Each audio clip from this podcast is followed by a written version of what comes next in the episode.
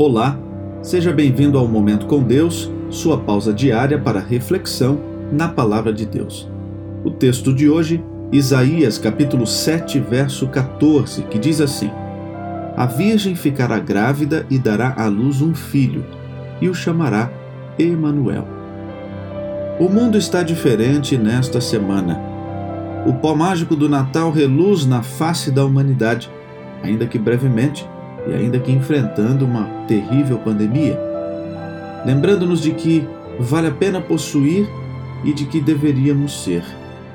Esquecemos da compulsão por vencer, seduzir, guerrear. Saímos das pistas de corrida, montanhas russas e olhamos para a estrela de Belém. Mais que em qualquer outra ocasião, pensamos nele. Seu nome está nos lábios do povo. Recordamos-nos de sua presença o resultado? Durante algumas horas preciosas, nossos anseios celestiais se unem e nos tornamos um coro. Um coro misto de estivadores, advogados, professores, imigrantes, donas de casa, milhares de pessoas singulares, confiando que o mistério de Belém é, de fato, uma realidade. Vinde e adoremos, cantamos. Durante algumas horas preciosas, ele é contemplado, Cristo o Senhor Aqueles que passam um ano sem vê-lo, de repente o encontram.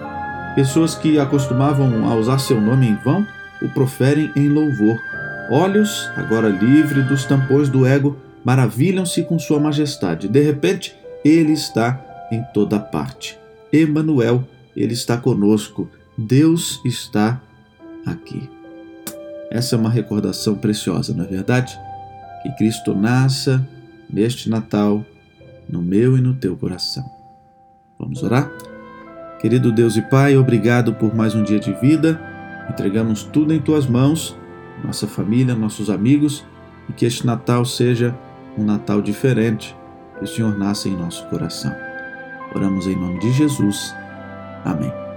Querido amigo, que Deus o abençoe ricamente.